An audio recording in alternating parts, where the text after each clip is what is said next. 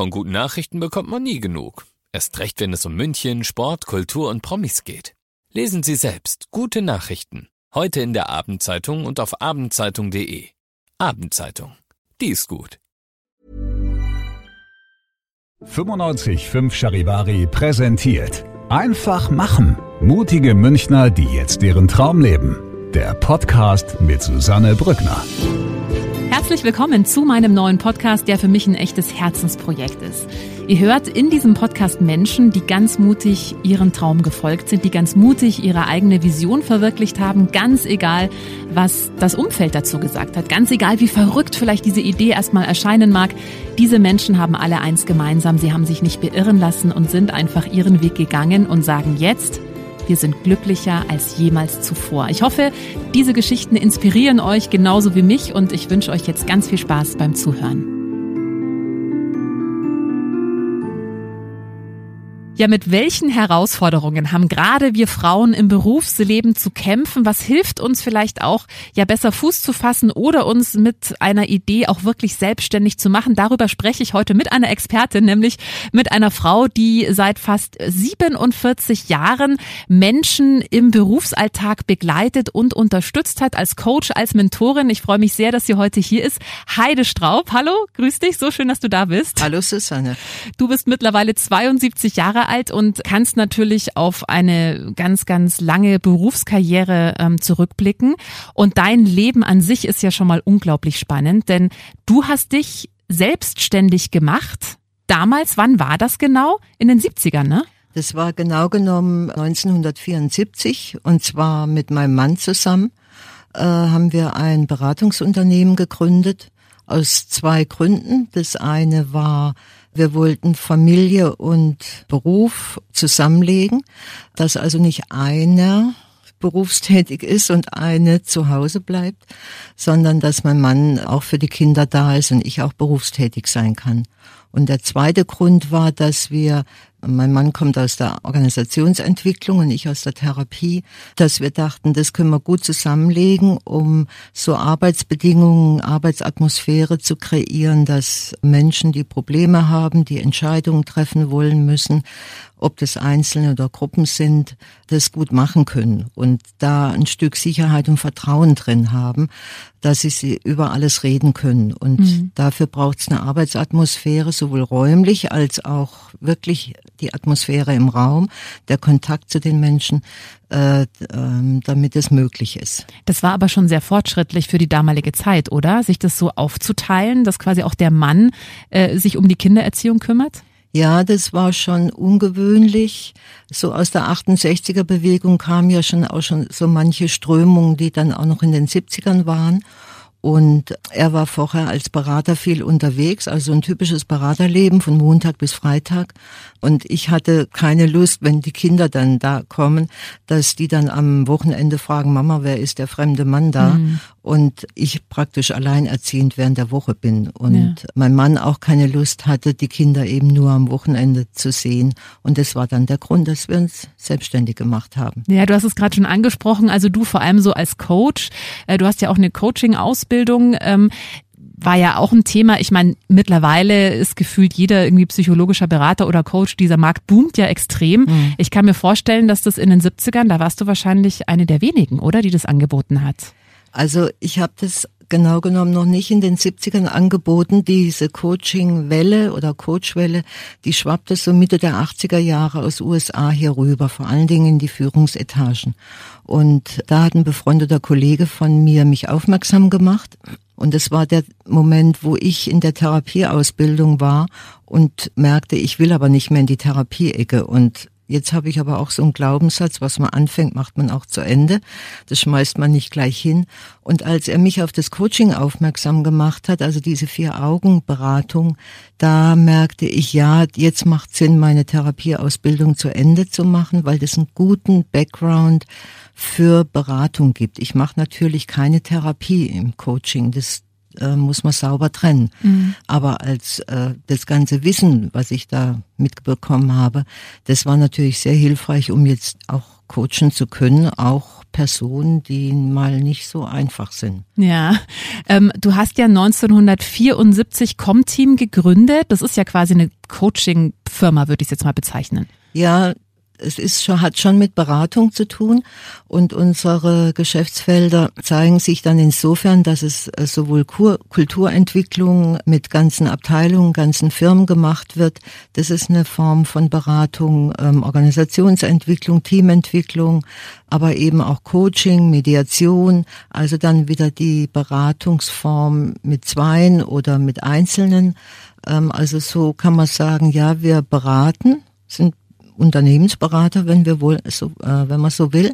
Und es zeigt eben diese unterschiedlichen Formen von Beratung, diese, die es gibt, mhm. so im wirtschaftlichen Kontext. Ja, das ist ja mittlerweile etwas, was ja ganz normal für viele Firmen mhm. dazugehört. Wie war das denn, als ihr damals angefangen habt? Ja, das war schon sehr ungewöhnlich, weil wir die Räume, die Arbeitsräume erstmal die Tische an den, an den Rand gerückt haben und einen Stuhlkreis gemacht haben. Und damit war ja schon mal wie so ein bisschen eine Barriere die, für uns die Barriere weg, aber für die Teilnehmerinnen war es sowas wie auch ein Stück Schutz weg. Mhm. Und wie, wir haben jetzt keine Tische mehr und äh, da kann ich ja gar nichts ablegen. Und dann haben wir gesagt, doch natürlich hinter Ihnen ist ein Tisch, da können Sie alles ablegen. So, das hat schon auch Mut erfordert. Und das Zweite war, durch die Moderation mit den Stellwänden offene Protokolle zu führen. Also, dass da nicht irgendjemand Protokoll schreibt und was man dann manchmal eine Woche später liest und denkt, war ich echt in dieser Veranstaltung und sondern dass das offen transparent gemacht wird und natürlich viel Beteiligung auch, ja. Mhm. Ähm, das war schon damals ungewöhnlich und immer wieder Hürden, müssen wir das wirklich machen? Ähm, und die Führungskräfte, ja, kann ich jetzt gar nichts mehr sagen. Und wir doch natürlich, alles aus ihrer Führungsrolle ähm, darf hier rein. Und es ist ja auch mal interessant, die Mitarbeiterinnen zu hören, was die dazu meinen, die zu beteiligen, damit sie sich mit dem Ergebnis identifizieren und damit die Umsetzung wahrscheinlicher ist, als wenn man sie außen vor lässt und erst hinterher informiert und sie sagen dann, naja, ob wir das mal machen, werden wir mal sehen. Ja. ja. Ich würde gern gleich noch gerne weiter ja. mit dir über die vor allem TeilnehmerInnen, äh, Teilnehmerinnen sprechen, ja, was vielleicht in den 70ern so die Vorbehalte waren oder die Probleme, mit denen sie zu kämpfen mhm. hatten, wie sich es verändert hat. Aber davor äh, würde ich gern noch kurz mit dir über dein Leben sprechen. Also du bist damals dann in den 70ern, hast eben ähm, diese äh, Berater, ja, Unternehmensberatung gegründet, Com-Team, die es ja bis heute auch gibt. Ähm, wie gesagt, es war damals eine andere Zeit. Nicht alle Firmen waren vielleicht auch offen so einer mhm. Beratung. Jetzt warst mhm. du auch noch eine Frau. Mhm. Äh, hat es wahrscheinlich mit nur männlichen Chefs zu tun in 99,9 mhm. Prozent der Fälle. Wie war das denn für dich, dich da durchzusetzen? Ich kann mir vorstellen, das war auch nicht immer einfach. Bist du da immer ernst genommen worden von den Chefs? Nein, nicht immer. Und vor allen Dingen, ähm, wenn ich mit meinem Mann oder mit männlichen Kollegen aufgetreten bin, dann war ähm, erstmal vor allen Dingen in den Kreisen Geschäftsführer, Vorstände, die hatten ja ein Bild von, also in den 70ern, da gab es die Ehefrau, es gab die Vorzimmerdame oder Sekretärin und vielleicht noch die Geliebte. Ja. So, und in diesen drei Kategorien haben die gedacht. Und ähm, deshalb haben sie mich eher dann immer in so eine Assistentinrolle äh, schieben wollen. Die reicht ihm die Stifte mhm. und bringt ihm den Kaffee und ähm, hilft ihm. Aber er ist der Macher. Und ähm, hat dich das geärgert? Ja, also ich habe dann, wir haben dann, äh, wenn ich mit meinem männlichen Kollegen, vor allen Dingen mit meinem Mann, habe ich viel Vorstände und Geschäftsführer moderiert. Da hatten wir dann die Vereinbarung, dass ich die erste halbe Stunde viel mache, dass die mitkriegen. Ach so, die hat ja auch inhaltlich was zu sagen. Also die moderiert hier auch und ist ebenbürtig neben ihrem Mann. Dann war die erste Stunde rum, dann hatten sie sich dran gewöhnt. Äh, dann ging's zum Essen. So. Und da war die nächste Hürde für diese Herren, weil äh, dann äh, das Thema war ja, worüber unterhalten sie sich jetzt mit mir? Also mit mir haben sie sich über die Kinder unterhalten und schräg über den Tisch mit meinem Mann über Betriebswirtschaft, Wirtschaft, Alltag, Arbeit und so. Und da hat mein Mann dann mal einem Vorstandsvorsitzenden, neben dem ich saß, gesagt, Sie können auch mit mir über unsere Kinder reden. Da hast du aber auch einen sehr fortschrittlichen Mann ja. geheiratet. Wow. Ja. Und das war so der Punkt, wo ich gemerkt habe, manchmal konnte ich das gar nicht ausräumen. Da war es wunderbar, wenn mein männlicher Kollege da mal ähm, in die Bresche gesprungen ist oder das mal klar gesagt hat, mhm. ähm, weil sie es von dem eher gehört haben als äh, dann von mir. Hat sich das mittlerweile jetzt über die Jahrzehnte geändert? Ja, da hat sich äh, viel geändert. Ich habe dann allerdings in den 90er Jahren, da hatte ich so eine Phase, wo ich gemerkt habe, es strengt mich so höllisch an und immer wieder diese Akzeptanz zu kriegen, ja, und immer wieder Boden gut zu machen und sozusagen beweisen müssen, dass ich doch auch was zu sagen habe. Da habe ich dann zu meinem Mann gesagt, weißt du was, ähm, das mit den Vorständen moderieren, das lasse ich jetzt. Ich arbeite mit denen im Coaching. Dort ist eine hohe Akzeptanz als Frau. Mhm. Ähm, und äh, das war dann auch ganz gut so ich habe es dann auch lang genug gemacht, wo ja. ich gemerkt habe, also ich brauche mir das jetzt nicht noch zum 25. Mhm. Mal reinziehen. Kostet bestimmt auch viel Kraft, kann ja. ich mir vorstellen, wenn ja. man da immer so ja. also nicht, nicht für voll genommen wird letztendlich. Ja, genau. Mhm. genau. Ähm, Du hast gerade schon gesagt, ihr habt euch das damals auch sehr gleichberechtigt, so klingt es zumindest mit den Kindern aufgeteilt. Mhm. Gab es da mal irgendwie schräge Kommentare von der Familie, von Freunden? Weil ihr wart ja da schon so ein bisschen Vorreiter, kann ich mir vorstellen. Ja, das war und ist ja heutzutage teilweise noch so, ne? Es mhm. ist ja noch immer nicht 50-50. Mhm. Also Männer werden dafür abgefeiert, wenn mhm. sie irgendwie sich mal um die Kinder kümmern und keiner mhm. sagt zu uns Frauen, boah, aber super, mhm. dass du hier das alles, also ja. Mhm. Also ähm, in meiner Familie war das so zwiegespalten. Ich glaube, meine jüngere Schwester fand es gut, mein Bruder, meine ältere, weiß ich nicht so. Ähm, im Freundeskreis ging es quer durch, also zwei Lager. Die einen, die das gut fanden. Und es gibt so ein, eine Situation, die sehr bezeichnend dafür war, äh, nämlich äh, eine Freundin von mir, die selber auch Kinder hatte, die hat unsere Kinder gehütet, weil ab und zu haben mein Mann und ich äh, zusammen gearbeitet und waren dann weg. Und dann kam die ins Haus und hat äh, die Kinder gehütet. Und als ich zurückkam, ähm, sagte sie, ja, meine Kinder wären deshalb so oft erkältet, weil ich eben immer weg wäre. Aha. Und am Arbeiten. Okay. Deshalb sind meine Kinder das, so. Okay. Und zum Glück war ich da so ausgeschlafen und ähm, eines ihrer Kinder hatte Asthma und sie fuhr abwechselnd an die Nordsee und in die Berge. Und ähm, da habe ich ihr dann schon aus meiner Wut heraus auch äh, gesagt, ich glaube, wenn du arbeiten würdest, dann würden deine Kinder ein bisschen mehr Luft kriegen. Okay.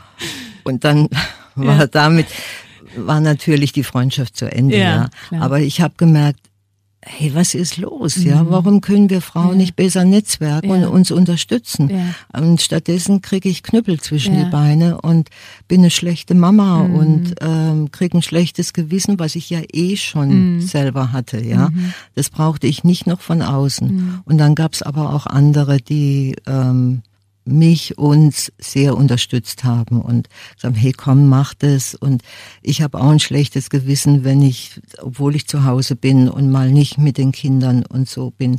Ähm, das ist da auch nicht anders. Also von daher gab es dann beides. Ja, interessant. Und da habe ich das Gefühl, da dürfte sich ruhig noch mehr ändern. Ähm, ja. So dieses Konkurrenzdenken zwischen uns Frauen, das ist so, habe ich das Gefühl, sehr, sehr, sehr langsam, dass sich das ändert. Ja. Woher kommt es denn, dass du so fortschrittlich bist oder zu der damaligen Zeit auch warst? Also bist du so aufgezogen worden? Waren deine Eltern auch schon so? Woher kommt es? Nee, von zu Hause bin ich eher so ein traditionelles Elternhaus äh, gewöhnt gewesen.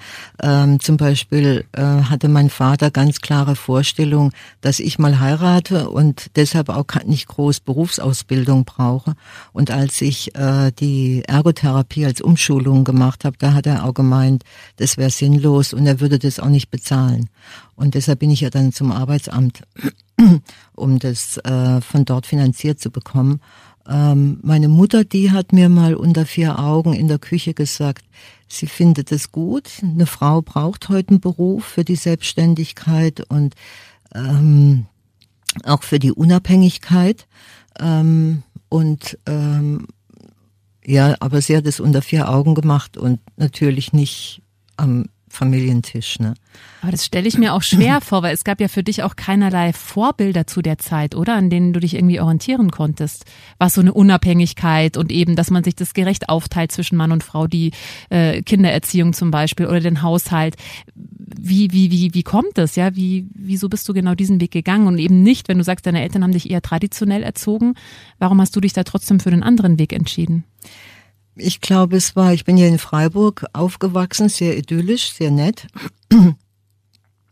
Und ähm, ich habe dann früh gemerkt, so mit 16, 17, 18, mir wird es zu eng da auf Dauer. Ja, da, das ist, äh, dann war durch den Beruf meines Vaters, er war Schulleiter, sie waren sehr aktiv in der Kirche, also wir Kinder waren ja auch immer bekannt.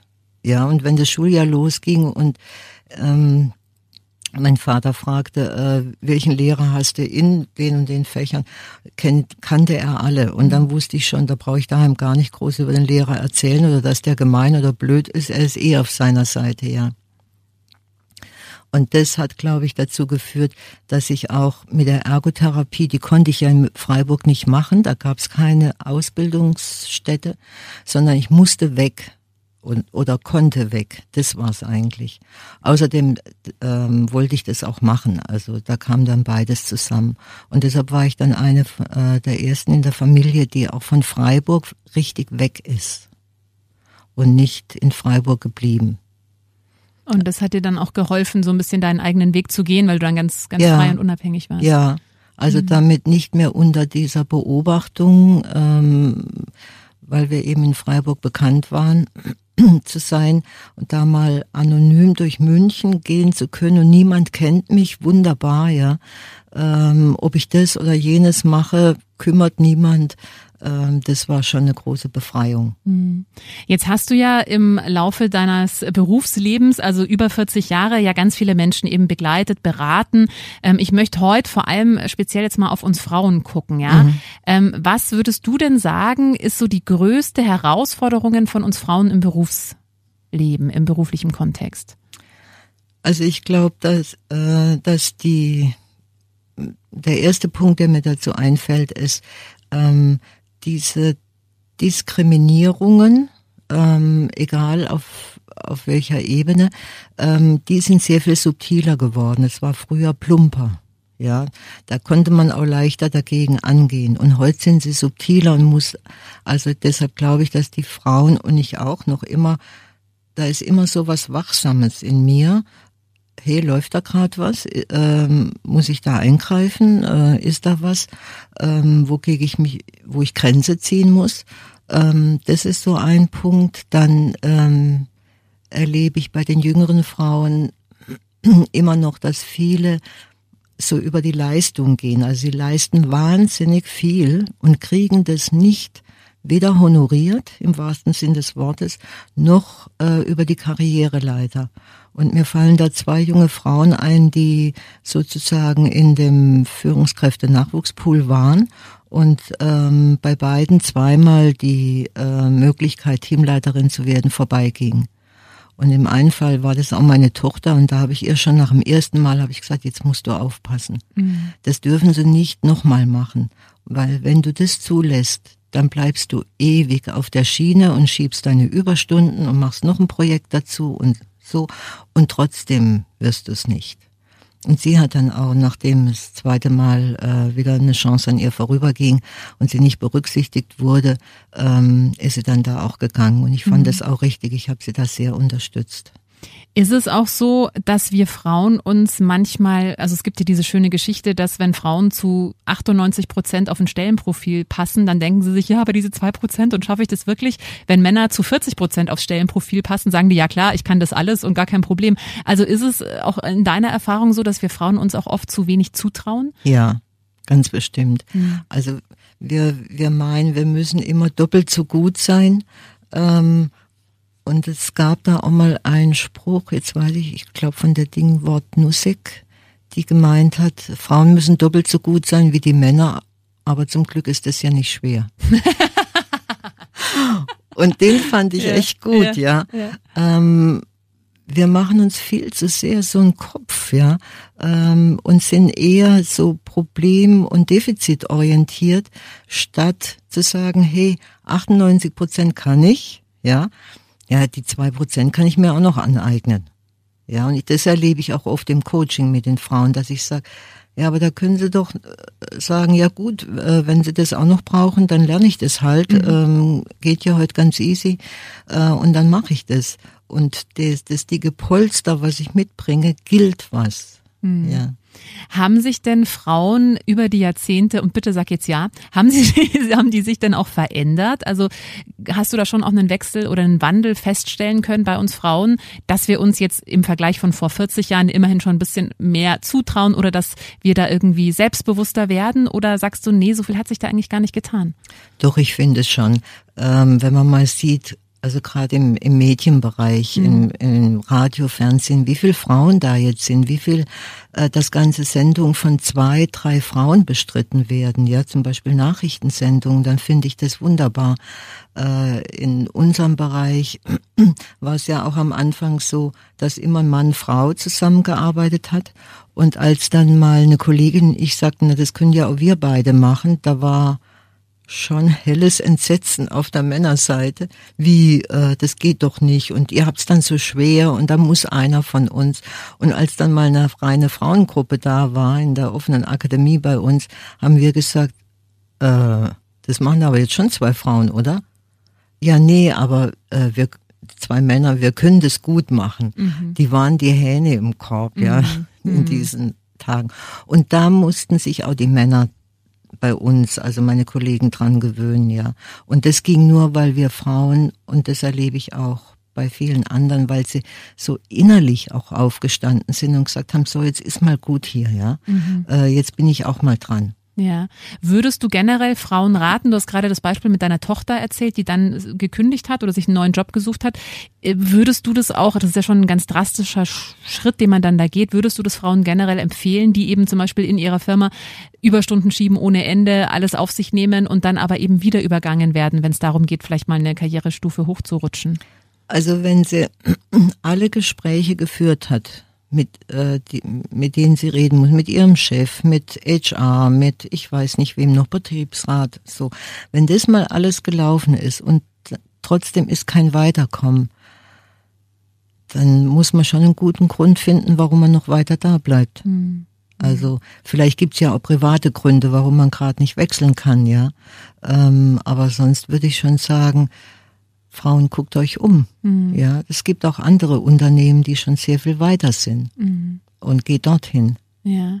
Würde es uns Frauen da vielleicht auch helfen, wenn wir uns gegenseitig mehr unterstützen würden? Du hast vorhin auch dieses Beispiel gebracht von dieser ja damaligen noch Freundin mittlerweile nicht mehr, die das quasi vorgeworfen hat, dass du so viel unterwegs bist und deshalb deine Kinder krank sind. Also diese Stutenbissigkeit, das ist ja schon noch ein Phänomen, was es heutzutage auch gibt. Glaubst du, es würde da generell auch helfen, wenn wir einfach noch stärker uns unterstützen würden, wir Frauen jetzt ganz speziell? Also ich glaube, da ist noch Luft nach oben, ja. Ähm, da können wir auch gut von den Männern lernen. Die machen das ja wunderbar. Früher hieß es Seilschaften, ähm, heute heißt es Netzwerken, ähm, wie sie, die sich dann so ge äh, gegenseitig in bestimmte Positionen bringen, ja, oder gebracht haben. Das ist ja unglaublich. Und ähm, wir Frauen könnten da noch viel mehr. Also deshalb finde ich Netzwerke ganz, ganz wichtig. Mhm. Netzwerken, ähm, was das Zeug hält, sowohl fachliche als auch soziale ja. Netzwerke. Ähm, jetzt hast du, wie gesagt, über 40 Jahre Menschen begleitet. Wie hat sich denn deine Beratung inhaltlich vielleicht auch verändert? Hat sich die überhaupt verändert? Gibt es jetzt einen anderen Schwerpunkt als vor 40 Jahren oder ist es relativ, sind die Themen eigentlich dieselben? Ja, was sich äh, verändert hat oder das mehr dazugekommen ist und jetzt viel mehr ähm, darüber offen geredet werden kann, das ist, als wir so Ende der 70er Jahre äh, mit äh, Persönlichkeitsentwicklung begonnen haben und dafür auch ein Seminar kreiert, da konnten wir nicht Selbstreflexion sagen und Achtsamkeit war nicht und ähm, also wir nannten das eher so Kommunikation ja, mhm. das war noch so ein Begriff, den, der ging. Ähm, und darüber kann man jetzt ja ganz offen reden und dass es eine, in, auch in der beruflichen Rolle äh, wichtig ist, immer wieder eine Selbstreflexion zu betreiben, um sich zu überprüfen, auf den Prüfstand zu stellen, wie eine Art TÜV, äh, um zu sehen, läuft alles oder muss ich da irgendwo was korrigieren. Ähm, dann die Achtsamkeit, die ja schon in den 80er, 90er Jahren da war. Jetzt hat sie gerade nochmal so ein Revival, auch durch die äh, Pandemie und Burnout-Themen äh, erlebt, was ich auch gut finde um, kann man inzwischen machen, mhm. ja, anbieten. Also da können viele was damit äh, anfangen. Und was sich auch verändert hat, heute reden die Leute, also Einzelne eher schon mal, dass sie Therapieerfahrung haben, ähm, dass sie entweder eine Familientherapie oder Ehepaar, Paarberatung oder in Einzelberatung Therapie waren. Das war früher, konnte man das nicht äußern. Also Weil man dann gleich als verrückt genau, gegolten hat. Ja, ja, ja. Mhm. Dann so Psycho und mhm. ja, dann kannst du ja gleich in die Psychiatrie, also mhm. da wurde man schon noch abgestempelt. Ja. Das ist besser geworden, ist auch noch nicht ganz weg. Mhm. Also ich würde mir, wenn ich irgendwo in einem Unternehmen wäre, sehr genau überlegen, ob wem ich das veröffentliche und wem nicht. Würdest du generell sagen, dass Persönlichkeitsentwicklung und beruflicher Erfolg so ein bisschen Hand in Hand gehen? Also, dass es wichtig ist, auch ja, mit Persönlichkeitsentwicklung zu beschäftigen, eben zu reflektieren, zu wissen auch, was sind meine Stärken, was sind meine Schwächen? Also ich finde, dass es äh, sehr hilft, äh, wenn ich so meine innere Landkarte äh, gut kenne. Zum Beispiel, wie gehe ich mit Konflikten um? Wie reagiere ich, wenn ich kritisiert werde, wenn ich ungerecht kritisiert werde? Ähm, wenn ich eine schwierige Situation ansprechen muss, was sind dann so meine Verhaltensmuster? Mm, und wenn ich zumindest mal da meine meine Muster kenne, also diese innere Landkarte, ich habe die auch nicht alle gelöst, ja, ähm, dann kann ich aber früher korrigieren, wenn ich wieder in die Falle tappe oder wenn ich merke, hm, jetzt müsste ich aber eigentlich was sagen und hm, ich traue mich nicht und soll ich und und dann äh, ja komm, aber wenn du es nicht machst, dann darfst du dich auch nicht beschweren, wenn es dir schlecht geht. Mhm. Ja, mhm. also tu was. Ja. Ähm, deshalb finde ich das äh, ganz hilfreich auch, um frühzeitig Kurskorrekturen vornehmen zu können. Und es ja. hilft ja nicht nur im beruflichen Leben, sondern ja privat ja auch ungemein. Ja, natürlich. Mhm. natürlich. Ähm, würdest du also sagen, dass es auf jeden Fall ratsam ist, wenn jetzt Menschen, egal jetzt ob Männer oder Frauen in der Chefposition, wirklich auch regelmäßige Coachings machen, Coachings bekommen, wo es eben genau auch um so Themen geht? Ja, das ist insofern so wichtig. Die brauchen dann manchmal eher Sparringspartner, ähm, weil in, in ihrer Umgebung sie vielleicht nicht mehr viele haben, die auch mal sehr kritisch mit ihnen umgehen. Oder wo sie sich trauen können, auch mal über ein Thema, was sie noch nicht ganz durchgearbeitet haben, das mal mit einem externen besprechen zu können und durchkneten zu können und auch mal noch andere ähm, Bilder oder andere Erfahrungen zu kriegen. Äh, deshalb, weil das oft ja auch ein sehr einsamer Job da oben ist, ähm, wäre es umso wichtiger, dass sie da jemanden haben und viele haben das ja, da, da wird nur nicht drüber geredet. Mhm. Also man kennt die nicht. Ja. Ähm, stellst du einen Unterschied fest zwischen Männern und Frauen in Führungspositionen? Sind Frauen andere Chefs und wenn ja, wie? Ja, die, ähm, also ich habe gerade eine, ähm, die ist Vorständin, ähm, die macht sich neben dem ZDF, Zahlen, Daten, Faktenteil, macht die sich auch viele Gedanken über die Beziehung. Also, dass sie einen guten Kontakt zu ihren direkten Leuten hat, ähm, dass sie Atmosphäre äh, nimmt sie viel mehr auf ähm, und äh, auch bei anderen Frauen erlebe ich das. Manchmal wird es zu sehr beziehungsgesteuert dann muss ich mal wieder auf die andere Seite mhm. und sagen, hey, da gibt's auch noch Themen, die sie jetzt zu bearbeiten haben. Und bei den Männern ist es umgekehrt. Dort habe ich auch schon in den letzten Jahren ähm, mehr und mehr auch in den oberen Etagen Männer kennengelernt, die sich sehr wohl auch um, um die Arbeitsatmosphäre, um das Klima kümmern und es gestalten. Mhm. Und nicht nur ähm, so die Ansage von vorn und ähm, nur äh, Zahlen, Daten, Fakten zählen und sonst nichts. Ja. Was macht, also da verschiebt sich gerade was. Mm, ja. mm. Was macht denn für dich einen guten Chef oder eine gute Chefin aus? Ja, wenn Sie, also führen ist ja in Beziehung gehen. Ähm, alle, die Führungskräfte sein wollen und sagen, mit Beziehung habe ich nichts am Hut. Ähm, da hatte ich auch ein paar im Coaching, denen habe ich gesagt, sieht schlecht aus. Okay. Ja, weil das das ist einfach so. Ja. Und ähm, also man muss Menschen mögen. Mhm. Ähm, dann äh, finde ich äh, wichtig auch diese Selbstreflexion. Dann dort gehört so rein, was mache ich, wie mache ich's und was ist meine Wirkung? Was ist die, die Wirkung meines Verhaltens auf die Leute und kann ich das einschätzen? Da sind nämlich viele blind die haben einfach keine Ahnung, wie sie auf andere wirken. Mhm. Und das ist oft im Coaching dann so eine Situation, wo ich denen sage, okay, dann sagen Sie mal, ich spiele jetzt Ihre Mitarbeiterin oder die Ebene drunter, die Führungskraft, und Sie reden mal mit mir. Und dann sage ich, naja, also wenn Sie so mit mir reden, äh, würde ich Ihnen nicht noch ein zweites Mal was Kritisches sagen. Das ja. ist gerade so interessant, was du sagst. Also äh, Führungskräfte müssen äh, Menschen mögen und müssen fähig sein, auch in Beziehung zu gehen, weil ich glaube, dass viele Führungskräfte das Gefühl haben, sie müssen eben nicht in Beziehung gehen, sondern so dieses autoritäre und ich bin hier, sag, wo es lang geht und alle mir nach und mir ist eigentlich egal wie, aber wir äh, erreichen jetzt das Ziel. Äh, du sagst aber nee, also das ist anscheinend komplett überholt. Es braucht dieses Miteinander und dieses in genau. Beziehung gehen, damit man eine genau. gute Führungspersönlichkeit wird. Also es gibt ja auch äh, ähm, das große Thema ist ja jetzt auch Agilität. Mhm. Ähm, und dort finde ich, ist so ein schöner Punkt, dieses Servant Leadership, also sich in den Dienst des Teams zu stellen und denen einen Rahmen zu geben, innerhalb dessen sie erfolgreich arbeiten können und dafür zu sorgen. Und ich habe selber, ich habe ja auch äh, unser Hotel äh, lange Jahre geleitet und eine Erfahrung, die ich ganz schnell gemacht habe, immer wenn ich dachte, es läuft alles, ich muss mit denen nicht reden, ähm, ist alles klar, habe ich das immer bitter büßen müssen. Mhm. Und ähm, habe mir dann angewöhnt, jeden Morgen in die Küche zu gehen und mit ihnen sie zu begrüßen und wie geht's und was steht denn heute an und ähm, mit ihnen im Kontakt zu sein, mhm. ja.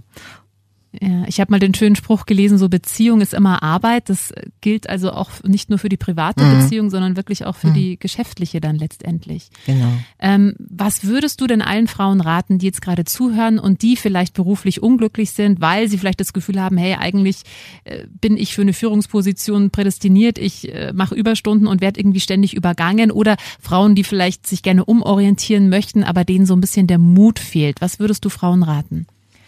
Also ich würde den raten, ähm, entweder sich eine Coach zu nehmen. Eine Alternative ist, ähm, mit, mit einer guten Freundin zu reden.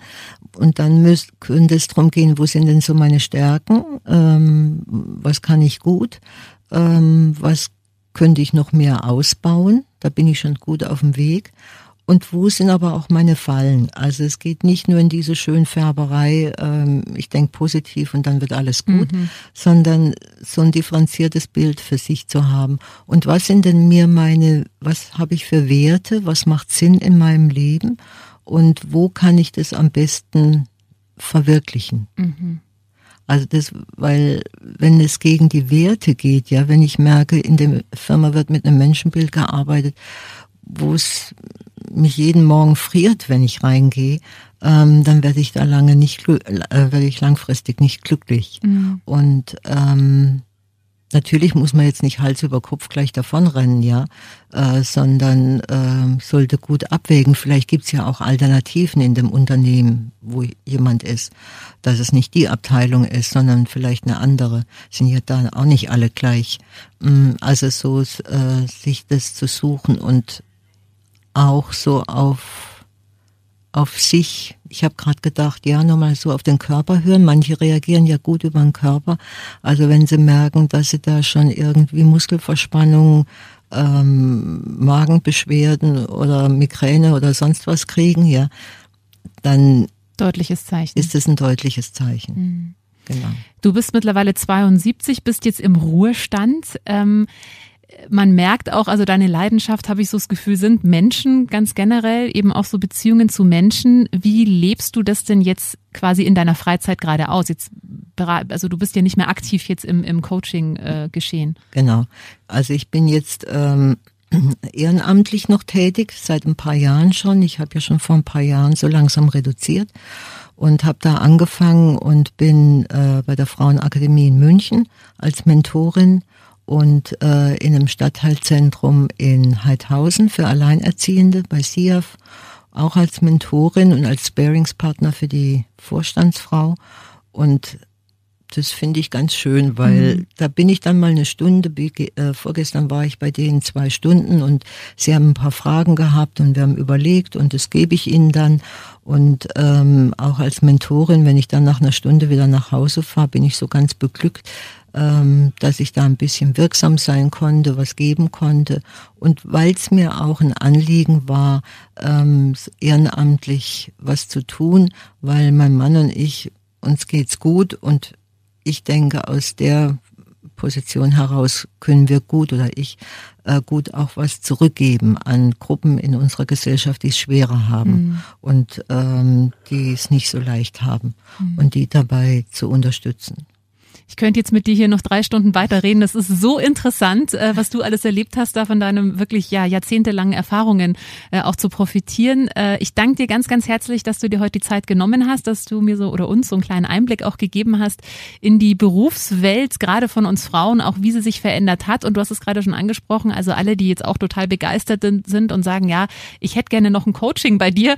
Du machst es noch ehrenamtlich, also man kann sich noch bei dir melden. Ja. Und, und ich äh, coach coache auch noch ähm, jetzt auch über Comteam noch weiter. Mhm. Also ich habe nur ein paar Coaches mhm. äh, und wenn sich dann nochmal jemand meldet, dann mache ich das auch. Aber ich bin nicht mehr in unserer Akademie und in den äh, in der ganzen in den ganzen anderen Feldern drin, ja. sondern Coaching und Mediation, das mache ich noch. Vielen Dank dir, Heide. Vielen Dank, Susanne. Wenn dir diese Folge gefallen hat, dann äh, freue ich mich sehr, wenn du meinen Podcast abonnierst, wenn du ihn teilst oder wenn du mir einen Kommentar da lässt. Einfach machen. Mutige Münchner, die jetzt ihren Traum leben. Präsentiert von 955 Charivari. Wir sind München.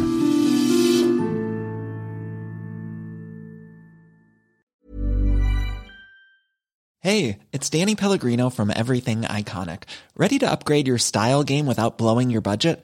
Check out Quince. They've got all the good stuff shirts and polos, activewear, and fine leather goods, all at 50 to 80% less than other high end brands. And the best part? They're all about safe, ethical, and responsible manufacturing. Get that luxury vibe without the luxury price tag. Hit up quince.com slash upgrade for free shipping and 365 day returns on your next order. That's quince.com slash upgrade.